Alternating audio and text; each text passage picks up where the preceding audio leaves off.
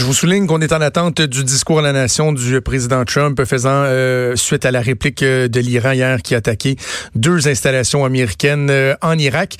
L'autre événement, évidemment, qui relie l'attention, on se questionne à savoir s'il y a un lien entre les deux, évidemment, c'est l'écrasement du vol PS 752 hier soir.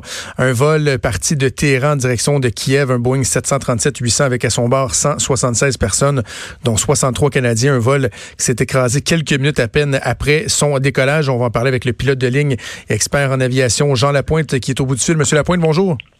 Oui, bonjour, Monsieur Trudeau. Bon, alors, quelle est votre compréhension des événements hier? Comment on, pourrait, de, de, façon concrète, expliquer la séquence? Qu'est-ce qui s'est passé hier soir? Bien, comme vous l'avez mentionné dans votre prémisse, là, c'est un accident qui serait peut-être passé sous le radar s'il n'y avait pas les conflits actuels euh, politiques entre l'Iran et les États-Unis. Et dans un deuxième temps, on n'en parlerait peut-être pas si euh, Boeing n'était pas dans la grande controverse depuis un an suite aux deux ben accidents d'un 737 MAX. Alors, il faut prendre le recul ce matin, il faut être factuel faut savoir d'entrée de jeu, M. Trudeau, que l'Iran fait partie de l'ONU. et Elle est donc tenue par celle-ci, de, par l'Organisation de l'aviation civile, qui a son siège social à Montréal, euh, de faire une enquête qui est euh, déjà toute euh, préparée au niveau de, comment elle doit être faite, de comment elle doit de se faire dans le temps et quels sont les acteurs. Alors, les Iraniens, étant donné que l'accident s'est passé sur leur terrain, euh, sont les chefs d'orchestre. Et dans un deuxième temps, bien l'exploitant ukrainien sera appelé à participer à cette, à cette enquête-là. Puis par la suite, le, le constructeur, le fabricant Boeing sera probablement lui aussi invité, mais là, on verra sous quelle égide. Ça pourra être un autre pays qui les représente, mais les Iraniens seront tenus de, de faire un rapport préliminaire qu'on appelle une communication pour diffuser euh, rapidement les renseignements qu'ils obtiendront là, dans les prochains jours, parce que le but ultime, c'est de continuer à protéger le public voyageur, quels que soient les, problèmes politiques là, ou les problèmes chez Boeing. Quand vous regardez les, les, euh, les informations fragmentaires qu'on a jusqu'à maintenant sur la séquence des événements, est-ce qu'il y a quelque chose d'inhabituel là-dedans? Par exemple, la durée de vol euh, avant l'écrasement, euh, l'absence, en tout cas apparente, de communication avec la tour de contrôle, avec les pilotes. Est-ce qu'il y a des éléments qui soulèvent un questionnement dans ce que vous avez comme information jusqu'à maintenant? Ben évidemment, avant de se rendre sur les lieux physiques d'un accident, effectivement, l'enquêteur va demander s'il y a eu des communications de, entre les pilotes et les contrôleurs, à savoir est-ce qu'il y a eu une urgence de déclarer, est-ce qu'on demande un retour euh, vers l'aéroport de départ faut savoir aussi que le vol était rendu sous toute réserve vers les 8000 pieds euh, avec une vitesse ascensionnelle normale, donc il n'était plus dans la phase dite de décollage, mais de montée initiale. Dans la phase critique, si on veut. Là. On avait quitté la phase critique à ce moment-là parce qu'on est quand même avec une bonne vitesse puis une bonne altitude, mais euh, il faudra voir euh, si effectivement la perte euh, de l'apparition de l'avion sur l'écran radar du contrôleur a été soudaine à 8000 pieds, comme certaines personnes semblent vouloir le dire à ce moment-là. Ça ouvre la porte à savoir est-ce qu'il y a eu un problème électrique à l'intérieur de l'avion, un problème avec le transpondeur qui donne la position de l'avion sur le radar du contrôleur, ou y a-t-il eu une déflagration soit de l'intérieur ou de l'extérieur de l'avion.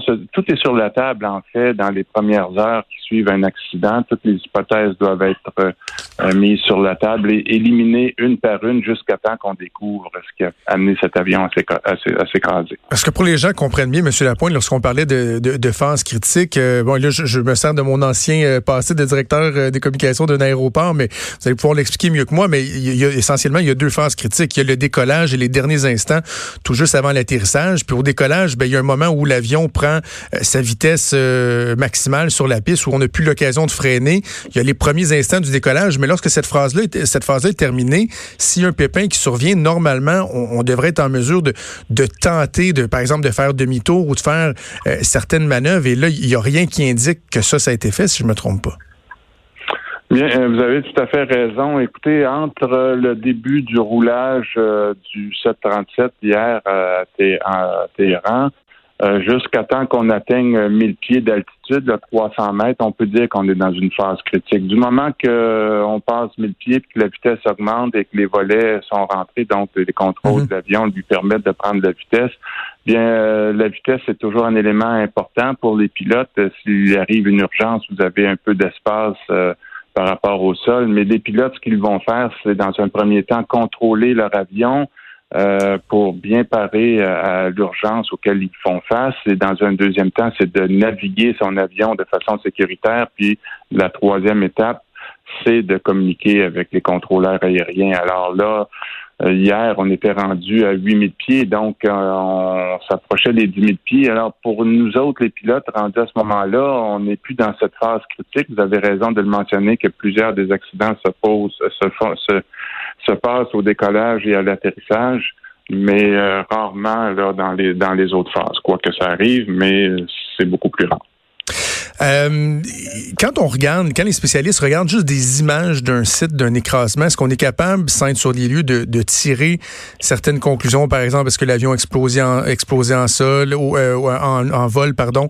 Est-ce que c'est au moment de l'écrasement? Est-ce que déjà certains experts peuvent tirer euh, un début de conclusion juste de l'analyse des images aériennes, par exemple?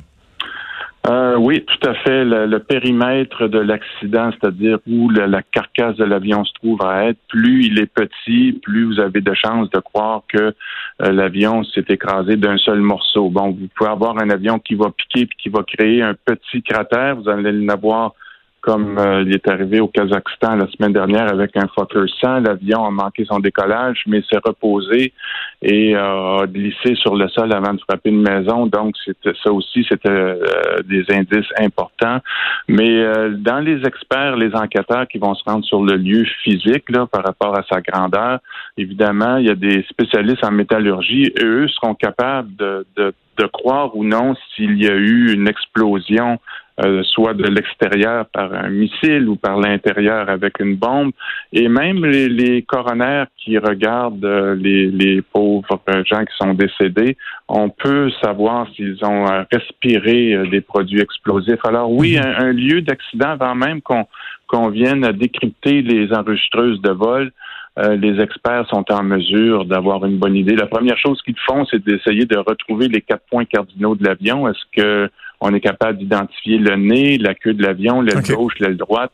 Et donc, il y a des protocoles. Ces gens-là sont très, très, très spécialisés. Et il y a plusieurs groupes de gens là, qui vont euh, s'y trouver. Des, gens qui travaillent sur les performances humaines, des gens qui travaillent sur l'environnement, c'est-à-dire les conditions météorologiques, euh, la performance des moteurs, des contrôles de vol. Alors, euh, on pouvait voir dans les premières images que quand même, les Iraniens semblaient bien équipés parce qu'il y avait un hélicoptère d'urgence qui était déjà là. Puis on voyait que plusieurs corps avaient été déjà placés dans des euh, sacs verts. Alors, euh, ça démontre que l'équipe euh, d'enquêteurs ou de recherche, là, ce sont des gens expérimentés. Bon, évidemment, il faudra voir les, causes. Est-ce que c'est une défaillance? Est-ce qu'il aurait pu avoir, comme on dit en anglais, foul play? Est-ce qu'il aurait pu avoir un geste, une intention criminelle derrière ça? Mais il reste que, comme, bon, à ce stade-ci, la défaillance est, l'hypothèse la plus probable. Pour Boeing, on peut dire que ce serait une autre tuile. Là, ça va vraiment pas bien pour Boeing depuis quoi, un an environ? Vous avez tout, euh, tout à fait raison. Depuis euh, cette compagnie qui est quand même centenaire, c'est sa plus grosse crise. Et même dans toute l'histoire de l'aviation, si on enlève le 11 septembre, il peut-être la disparition du MH370, le Boeing 777 de la Malaysian Airlines. Je pense que tout ce qui se passe chez Boeing présentement euh, va se classer parmi un des plus grands événements aéronautiques et le nouveau président euh, qui remplace M. Muhlenberg, qui a démissionné ou a été mis à la porte en décembre, M. Calhoun va commencer euh, sa position de CEO, de PDG dans les jours qui viennent. Alors, il y a beaucoup de travail sur la table. Bon, ben, Jean Lapointe, on va suivre donc les euh, prochains développements. Je rappelle qu'on est toujours en attente de l'adresse à la nation, du discours à la nation du président américain. Ce sera à voir s'il va euh, euh, aborder également ce volet-là. Jean Lapointe, pilote de ligne expert en aviation, merci beaucoup de nous avoir parlé aujourd'hui. Merci, M. Trudeau. Merci. Donc, Maude, le président américain qui a quoi, une quinzaine de minutes de retard euh, pour l'instant. On est toujours en attente. Évidemment, tous les postes de télé sont euh, tournés vers Washington pour euh, entendre la réponse de Donald Trump. Ce qu'on va faire, c'est qu'on va faire la pause tout de suite. au retour, c'est la chronique disque dur de Stéphane Plante. Mais évidemment, étant donné l'importance du moment, on prendra le temps nécessaire pour aller écouter les propos du président américain. J'ai pas fait une pause et on vient.